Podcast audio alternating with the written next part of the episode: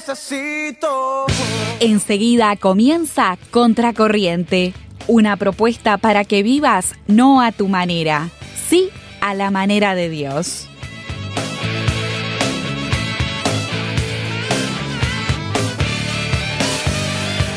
Consume el vicio, te agobia. Bienvenidos a Contracorriente. ¿Cómo estás, Nati? Muy bien. ¿Vos, Katy, cómo estás? ¿Cómo ha pasado esta semana? Bien, la verdad, nada mal. Eh, Un poco alocado. Marzo siempre nos vuelve locos y tal. Bueno, ya estamos en abril, pero viste, hasta que no llega Semana Santa es lo mismo. Todavía no arranco el año. Ni siquiera en marzo. No, tal cual. Aparte, en marzo estás como que arreglando los horarios, eh, no sé, eh, sobre todo para aquellos que tenemos hijos y estamos viendo a ver este, cómo nos distribuimos las tareas, a ver quién pasa a buscar a uno, al otro, las Sí. actividades. Y la verdad Sí, que sí. marzo es un loquero. La calle cambia, ¿no? Pa, lo que me costó estacionar hoy para llegar al estudio, impresionante. Sí, a mí también me costó pila estacionar. Eh, pero Katy, ¿qué te parece si arrancamos con el programa de hoy? Bueno, calculo que nuestra audiencia recuerda que el jueves pasado nos estuvimos conversando, nos estuvo visitando Hugo Espinosa. Este, para quienes no nos pudieron escuchar y se están uniendo hoy, les contamos que él es director del Instituto Preuniversitario Juan 23, que hace más de 20 años se dedica al servicio entre jóvenes. Y, y nosotros, como dijimos el mes pasado, a ver si me ayudas, Katy, dijimos que cada mes le vamos a asignar una frase. Exactamente. Y la frase de este mes es, amar es estar dispuesto a dar la vida por el otro. A ver, repetirlo otra vez que está buena. Amar es estar dispuesto a dar la vida por el otro. Bueno, y justamente terminamos la entrevista pidiéndole que él nos diera como ejemplos prácticos de cómo demostrar el amor. Y, y bueno, y él nos relató una historia eh, que él vivió en su infancia, no sé si te acordás. Y- Sí. a ver, ¿te, ¿te animás a compartirla? Sí, nos contaba que la vecina que vivía al lado de su casa eh, tenía un hijo que tenía una enfermedad que le limitaba la movilidad. Es Entonces verdad. nos contaba cómo ella había dado su vida por su hijo, sirviéndole cada día, siendo su madre, pero aparte cuidándolo, ayudándolo en todo lo que necesitaba, y cómo para él había sido un ejemplo de una persona que había dado realmente su vida por amor a otra persona. A mí me, me llamó la atención en eso que él contó, ese concepto de que ella como él que era esclava Sí. de su hijo, pero en esa esclavitud... Pero que esa esclavitud encontró la libertad, sí. Exactamente. Entonces esto, ¿no? De que el amor y, y dar el am- amor hacia otro de alguna manera nos libera. Sí, tal cual. Eh, lejos de sentirnos aprisionados, al contrario, nos sentimos plenos y hablábamos de que eso, de que dar amor y dar la vida por el otro, porque si decimos que dar amor implica ese servicio al otro, este, es aprovechar realmente la vida que, que Dios nos da. Entonces, nosotros en este mes vamos a plantear un desafío este, a través de una pregunta. La primera pregunta que vamos a hacer en la noche de hoy es, ¿cómo estás en tu amor al otro? Pa. ¿Te la vuelvo a decir? Sí, por favor, así la voy procesando. Dale, a ver, ¿cómo estás en tu amor al otro? Ahora, anda pensándolo. Sí. Igual yo creo, ¿no? Y a lo mejor en esto lo compartimos, que para responder esta pregunta nos debemos preguntar qué es el amor. Y claro, claro. ¿De dónde, ¿De dónde surge el amor? ¿Cuál es el origen del amor? Me gusta más. Como Bueno. pregunta. Porque está bien, definamos qué es el amor. Cada uno puede tener distintas concepciones acerca de lo que es el amor. Pero ¿de dónde surge el amor? Porque si partimos de la base de que todo surge en el mismo lugar, el amor también tendría que surgir de ahí. Pero dale, seguí, seguí más o menos con los interrogantes. No, me quedo pensando en lo que dijiste y trato de, de pensar lo que la gente de hoy, si saliéramos a la calle y preguntáramos cuál es el origen del Sí. amor, o si decimos la palabra amor, ¿a qué lo asocia lo la gente en general? que te viene a la cabeza. A ver, ¿qué te parece? ¿A qué lo asocia la gente en general? Ay, me decís amor, yo pienso en pasión. Ahí el está. color rojo. Tal cual, ¿no? La pareja, el amor erótico, el sí, sexo, no sé, la sensualidad, el contacto físico, Sí. eh, un beso, un abrazo, lo que es el erotismo. Pero no necesariamente ese es un aspecto del amor. Sí. Pero el amor tiene otras expresiones. Bueno, también la tolerancia, la solidaridad, ser bueno con el otro. Exactamente. Esa otra parte que es más como cariñosa, si queremos ponerla. Sí, que a veces, a veces lo separamos del concepto en sí de amor, ¿no? Mm. Parece como que la relación con el otro es esto, tolerancia, empatía, lo que recién decías. Pero también es amor. Sí, tal cual. Y en realidad eh, eh, es, es más, mucho más que un sentimiento, porque eso también, este, muchas veces, una vuelta en una clase, este, yo entré al salón y, y los chicos venían, no me acuerdo de qué asignatura, y este- habían estado hablando del amor. Y uno levantó la mano y dijo, el amor no existe, no hay una definición de amor. Y otro dijo, no, dice, el amor es un sentimiento. Claro. Entonces yo dije, hay una definición de amor. Hay una definición de amor, es cierto. Y justamente la encontramos en donde todas nuestras respuestas están en este programa. Exactamente. Y es justamente en la Biblia. Contanos, a ver, ¿dónde está esa definición? Cuando se dio esa situación en la clase, yo dije, yo tengo una definición de amor y todos abrieron los ojos. Mm. Entonces me di vuelta al pizarrón, puse en el medio la palabra amor y empecé a sacar flechas. Es un pasaje que yo creo que el común de la gente, si alguna vez asistió a alguna boda, primera cual. de Corintios capítulo 13. Sí. Pero lo que queremos en, es- en- en este día, en este programa, es hablar un poquito acerca de las cualidades de ese amor o cómo se define el amor. A ver, ayúdame ahí, yo digo algunos y vosotros, dale. dale, dale. Dice que es sufrido, Es benigno, no tiene envidia, no tiene orgullo, no busca lo suyo, no guarda rencor, no se irrita, no busca la maldad. entre otras cosas que menciona, porque también dice que nunca deja de ser, dice que todo lo cree Todo lo soporta. y todo lo espera. Claro, uno dice, wow, Yo quisiera tener ese amor, a ver, sentirlo, tenerlo, darlo. El amor ideal. Totalmente. Pero nosotras, que vivimos contracorriente, en realidad, si partimos de la base que nosotros debemos amar con ese amor, entonces todo es más sencillo. Pero vos me hiciste una pregunta al principio, ¿dónde nace el amor? Sí. Y bueno, y este en realidad es el origen del amor de Dios. El amor de Dios es así. Pero si yo lo tengo incorporado en mi vida y yo soy consciente de ese amor, entonces yo voy a manejarme con ese amor. Entonces, te propongo otra pregunta. ¿Qué es amar y a quiénes hay que amar? Esa es la pregunta que vamos a tratar de responder hoy. Y al final del programa, ya vamos adelantando, nos vamos a despedir con un desafío práctico que al final del mes vamos a ver cómo anduvo la audiencia. O sea, les vamos a proponer un desafío y al final del mes vamos a recoger las experiencias y los comentarios que nos hayan hecho a través de nuestras vías de comunicación, que más adelante las vamos a repetir, y, saber cómo anduvieron con este desafío. Entonces, para empezar nuestra reflexión de hoy, vamos a compartir lo que la Biblia dice acerca del origen del amor, como hablábamos recién. Entonces, tuvimos la definición de amor en 1 Corintios 13, pero en Mateo 22, 37 a 39 dice, Jesús dijo, amarás al Señor tu Dios con todo tu corazón y con toda tu alma y con toda tu mente. Este es el primero y grande mandamiento. Y el segundo es semejante, amarás a tu prójimo como a ti mismo. Bueno, está buenísimo. Tiene dos partes lo que acabas de decir. Sí, ¿no? tiene dos partes y una depende de la otra. O sea, primero tenemos que amar a Dios y después al prójimo. Pero ¿cómo hacemos eso?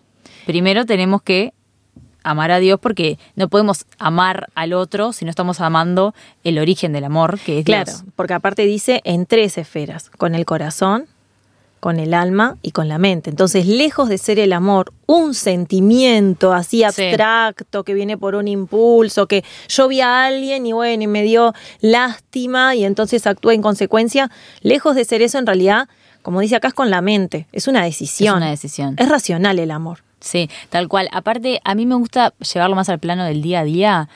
Eh, escuché a muchas personas decirme sobre su pareja, yo decido amar a mi pareja todos los días. Me levanto Tal y cual. tomo la decisión. Hoy lo voy a amar. Pero es que es así en realidad, porque a veces nos sentimos que lo amamos, a veces el- al contrario. Por Querés- supuesto. Querés decirle de todo excepto te amo. Entonces, es una decisión que, que tomás día a día en realidad. Y esa decisión implica muchas veces aceptar lo que no te gusta de tu pareja. Hay una canción, a ver, ayúdame, es Axel que, que la canta, hay una canción que dice amo, amo tus olores, Sí, amo sí, tus, sí. tus caprichos. Se llama Amo la canción. Ahí está, ¿es de Axel? Sí, es de Axel. Bien, esa canción, yo me acuerdo que la primera vez que la escuché fue hace muchos años. y, y me acuerdo que eh, yo la hablé con, con, el- con mi esposo, recién nos habíamos casado, y yo le dije, ¿vos crees en esta canción? ¿Esta canción realmente es así? ¿Amás todo de mí? Y es una, una buena pregunta para hacernos, porque en realidad yo no sé si amo los caprichos de mi esposo, Sí. si amo todos sus olores, Sí, sí, sí. pero sí decido, decido estar con él, decido amarlo. Es una decisión que yo tomo, ¿no? Como él decide otras cosas conmigo. Exactamente, sí, obvio. Y, y aparte pienso que tanto así como nosotros decidimos cada día amar al otro o a nuestra pareja o a quien sea, también hay gente que no sabe si todos los días va a decidir o va a elegir a la misma persona.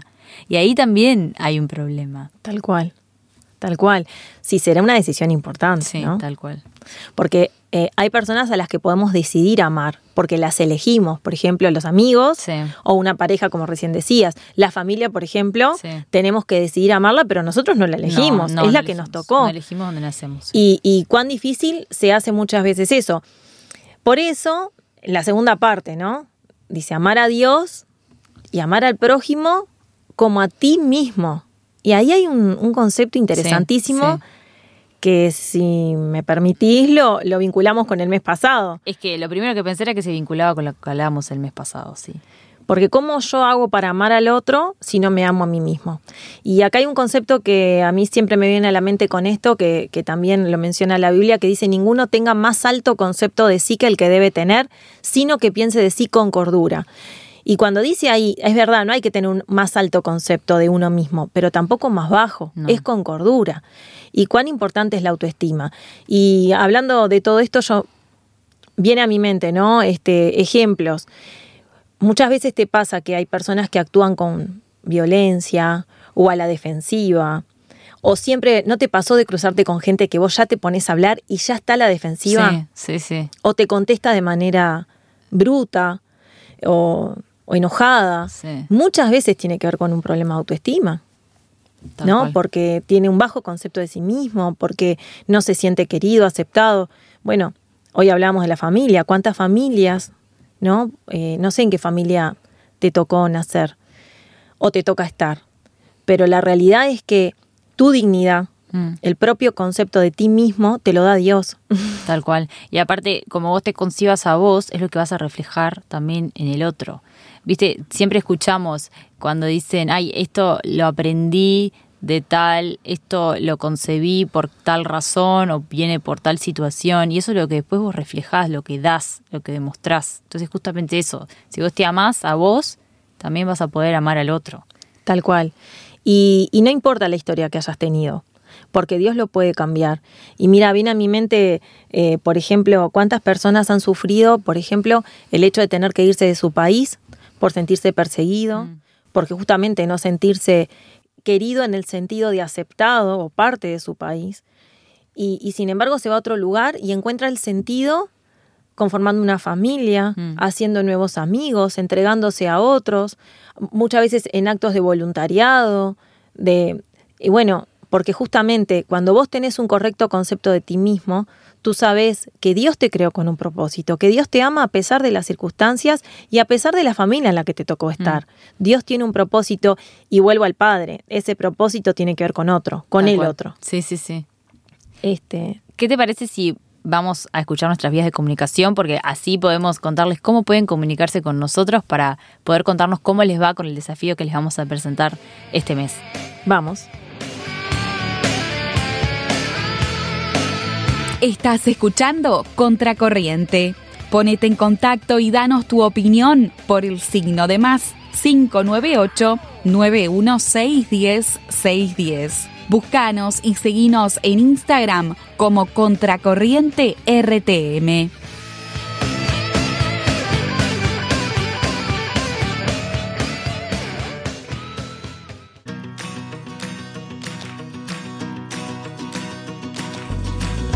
Radio Transmundial Uruguay, 610 AM. Música y palabras para vivir mejor. Encuéntranos también en Spotify y en rtmuruguay.org.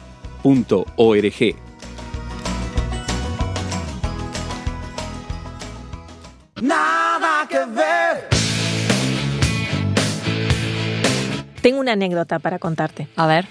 Eh, para variar, fue en mi ámbito de laboral.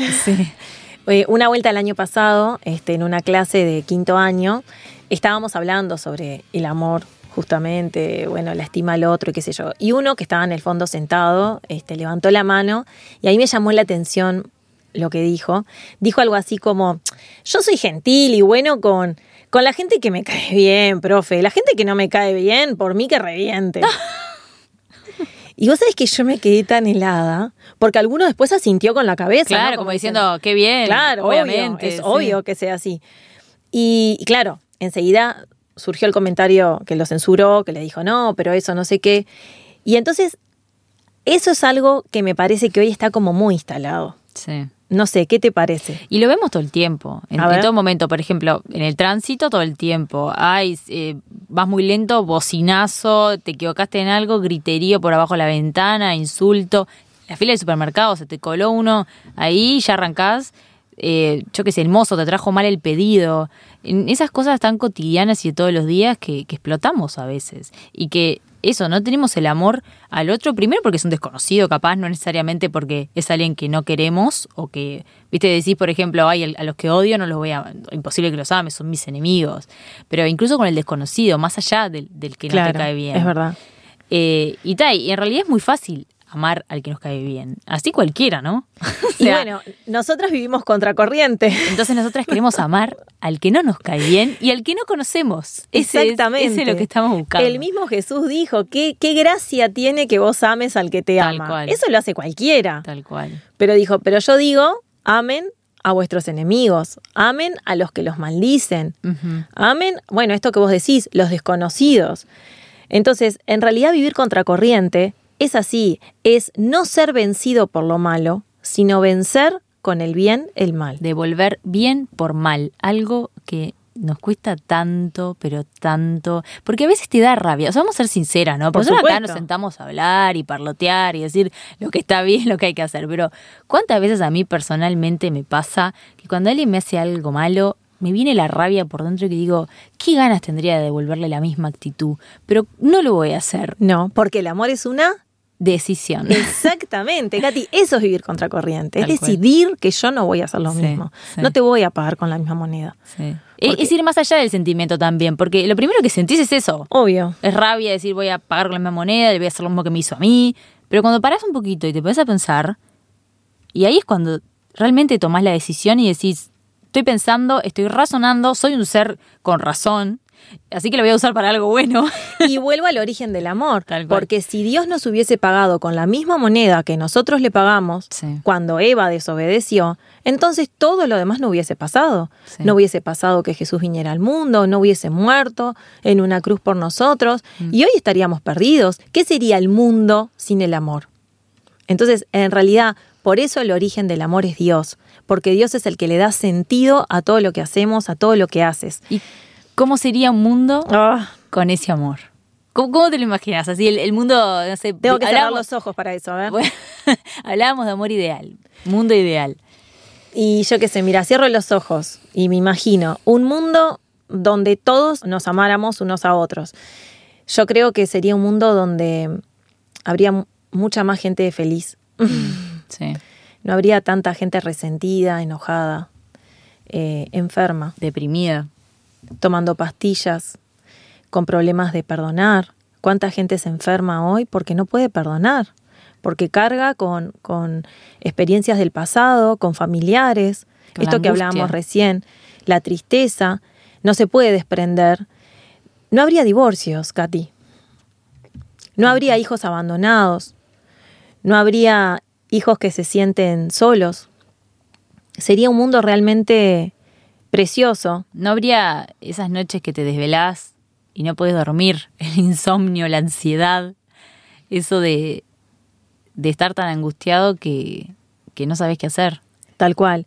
Por eso, como decíamos al principio, el amor deja de lado el orgullo, no tiene envidia, no tiene resentimiento, no pone primero mi interés, ¿no? Este mundo en el que hoy vivimos donde primero estoy yo, primero cruzo yo, primero paso yo, primero yo tengo que estar bien. Sí, el amor es renunciar a todo lo el interés propio, a tu tiempo libre, al descanso, eh, al tiempo de estar jugando con el celular, eh, yo qué sé, a, to- a to- a todo lo que es mío y darle lo que puedo y lo que tengo al otro. Tal cual. Eh, ¿Hasta dónde estás dispuesto a dejar tus propios intereses, tus propios deseos, eh, tu propio descanso por amor al otro? No me voy afuera de casa, pienso adentro de casa, Sí, obvio. ¿no?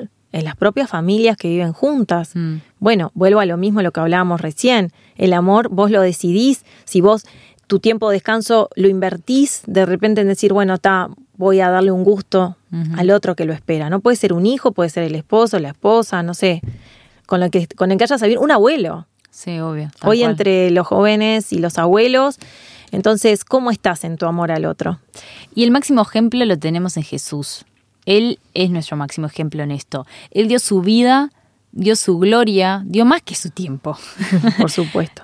Aún dio su poder porque él podía haber evitado sufrir. Y, y sabemos que, que le pidió a Dios pase de mí esta copa. Él pudo haberlo evitado, pero dio todo eso por amor.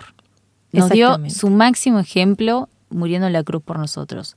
Entonces, como hablamos al principio del programa que íbamos a dejarles un Es desafío, para este mes, el desafío que les dejamos es incentivarlos a que elijan una actividad para poder hacer por el otro. A ver, ¿qué tipo de actividad puede ser? Lavar, cocinar, visitar a alguien, donar algo que tengamos para dar, hacer mandados a alguien, esas cosas tan chiquitas, cotidianas, simples. Puede ser adentro de tu casa, como decías vos, tu propia familia, con los que vivas, o afuera a familiares, a vecinos, amigos, a compañeros de clase, de trabajo. ¿Se animan? ¿Vos te animás, Nati? Claro que sí. Porque Me encanta. yo lo voy a hacer, yo también tomo ese desafío. Y sí, porque las primeras que tenemos que dar el ejemplo somos nosotras. Pero sí, tal cual. Eh, quizás hay una llamada que hace mucho tiempo que estás por hacer, una visita que la venís postergando por falta de tiempo. Sí. Eh, no lo dejes. Te Tómalo como un desafío. Te invitamos a que después también nos cuentes tu experiencia. ¿Cómo te sentiste al hacerlo sin esperar nada a cambio? Te dejamos Hay ahí. otra vez la pregunta, a ver, Katy. ¿Cómo te sentiste al hacerlo sin esperar nada a cambio? Eso es amar, ¿no? Tal cual. Así que comunícate con nosotros por las vías que comentábamos recién y te dejamos este desafío para ver si, si te animás a cumplirlo. Viví contracorriente, no a tu manera, sino A la manera de Dios. hasta la próxima semana. Tiempo de idioma español. Curiosidades, datos y algunos consejos prácticos vinculados al uso del idioma español. Bueno, bienvenidos a un nuevo segmento de Datos Curiosos del Idioma Español. ¿Estás, estás emocionada por saber de qué se trata hoy, Nati? Totalmente. Quiero saber qué trajiste hoy. Siempre te tengo como muy, muy Sí. expectante sobre Aparte me da miedo que me preguntes algo que no sepa qué es. Si yo te veo un poco tensa, Sí, estoy muy un poco. Saltate un poco. No, hoy vamos a ver algo eh, que es un error que yo personalmente lo veo muy seguido. Es la diferencia entre as con S y Pa. as con Z. Az, diríamos. Entonces, empecemos con el as con S. As con S es la forma que corresponde a la segunda persona, presta atención, segunda persona del singular, del presente, del modo indicativo del verbo haber. ¿Lo entendiste? Tú has. Exactamente. Tú, vos, has. Ahí está. De ahí viene. Esa Bien. es la segunda persona en singular Bien. del tiempo presente, o sea, de hoy. Tú has, hoy, tú has. Del modo indicativo del verbo haber. Tú has hecho una torta. Exactamente. Ah, no. Está bien. ¿Era Sí, con ese? sí, perfecto. No. ¿Sí? Tú ¿Todo has bien? hecho una torta. Bien. Entonces, ¿qué pasa? De ahí tenemos el yo he, tú has, ella, nosotros hemos, vosotros sabéis, ellos han. Bien. Entonces, esa forma has, ¿qué es lo que tiene de particular? Que cuando, siempre cuando formamos esa, la frase, por ejemplo, vos recién dijiste, has hecho una torta, ¿no? Por ejemplo, yo te doy otro, has llegado tarde. O te pregunto, ¿has ido a ver a tu padre? Entonces, es- eso, esas palabras que le siguen después serían los participios. Llegado, ido, Bien. hecho, son los participios, ¿no? Entonces, es esa forma de, de- como, como se conjuga junto, has sido, has llegado, has hecho, da lugar a la segunda persona del singular, pero del pretérito perfecto compuesto, no el presente. O sea, como que forma otro tiempo. Bien. Eso es como una, una particularidad, un datito que te tiro Bien. por el costado Ta. nomás. Y hay otro dato también de este, de este as con S, que esta forma también se emplea como segunda persona del singular, y ahora vienen palabras difíciles, de la perífrasis verbal haber de más infinitivo. ¿A qué me refiero con esto? Voy a un ejemplo. Por ejemplo, si yo digo, has de estudiar más, ¿qué te estoy diciendo? Que tengo que estudiar más. Tenés que estudiar más, exactamente. Yo te digo, has de saber que serás castigado. Tienes que saber que serás castigado. Estos Claro. ejemplos me matan, esos ejemplos donde los saqué para. Claro. No, está bien, está bien. Es como que toma esa forma de tenés. Tener que más infinitivo. Ahí está. Vendría a ser ese haber de. Bien. Otro datito que te tiro por el costado. Que hoy lo hemos simplificado bastante. Sí, por eso. Cuando te Aparte- dicen, ah, te, te dicen, ah, tenés que estudiar más. Por eso. Pero no es Eh, lo correcto. Esto, el has de estudiar más, no te lo dice Pasa nadie. que el tú como que lo hemos... Sí, lo- acá en Uruguay también se usa mucho más el vos, excepto que estés en Rocha, usamos más el tú. Es verdad. Pero, pero sí, es algo que aparte has de estudiar más como recontra formal. ¿Quién lo dice hoy, no? Pero está bueno. Tiene que ver también con eso de- del lenguaje, cómo cambia, cómo muta cuando cambian los Sí, años. pero también depende del ámbito en el que estás, porque También. académicamente sí lo deberíamos utilizar. Y sí, pero... Sí, pero no. ¿Qué, quién, qué, vos le vas a hacer a tus alumnos? Bueno, pero no, no, no te rías porque a veces, a veces en los juicios, cuando tenés que anotar el juicio, Ah, sí. sí, yo me esmero. He usado muchas veces el vosotros también. Mirá vos, vosotros. Sí, porque, y el usted lo uso mucho también. Bueno, pasemos al as con Z. Este es mucho más fácil. Para, o sea, la manera de no confundirlos es si los pensamos como el as que responde al haber y el as con Z que responde al hacer. O sea, es el imperativo. El imperativo, es, piénsenlo como cuando yo. eh, Un modo imperativo es el modo de obligación, cuando te obligo a hacer algo. Bien. Es, el- es la forma imperativa de el pronombre tú del verbo hacer. O sea, tú haz lo que te digo. Ah, claro. O sea, Perfecto. ya pensalo con el, el, el as con Z, con el hacer, y el as con S con el haber, y ahí Excelente. no te vas a equivocar nunca. Esa es la manera de pensarlo. ¿Te quedó claro? Sí, claro. Eh, estoy tratando de pensar un ejemplo rápidamente a ver si puedo. Te veo, estás procesando. Sí. Has de hacerte oír. Ese, ¿cómo es? Como, ¿Con qué va ese? Eh, has de hacerte oír. Es de Tener- hacer. Ha- Hacerse No. oír o de ser. No, oído. Nati. Ay, no, me has de hacerte oír es el primer ejemplo que vimos. Tenés que hacerte oír. Sí. O sea, haz con ese. Ah, bien. Has de hacerte oír. Bueno, va- vamos a tener que repasarlo. Sí, pero está, está bueno, ¿eh, Katy? Los invito a todos los oyentes a que puedan buscar, a leer un poco más sobre el tema, pero básicamente acá les tiré eh, las primeras Volví a repetir lo de las relaciones de los as. El as con Z. El as con Z responde al verbo hacer Bien. y el as con S al verbo haber. Está excelente.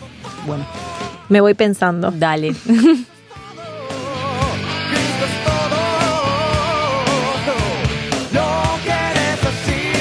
Hasta aquí escuchaste Contracorriente, desafiándote a vivir no a tu manera, sí, a la manera de Dios.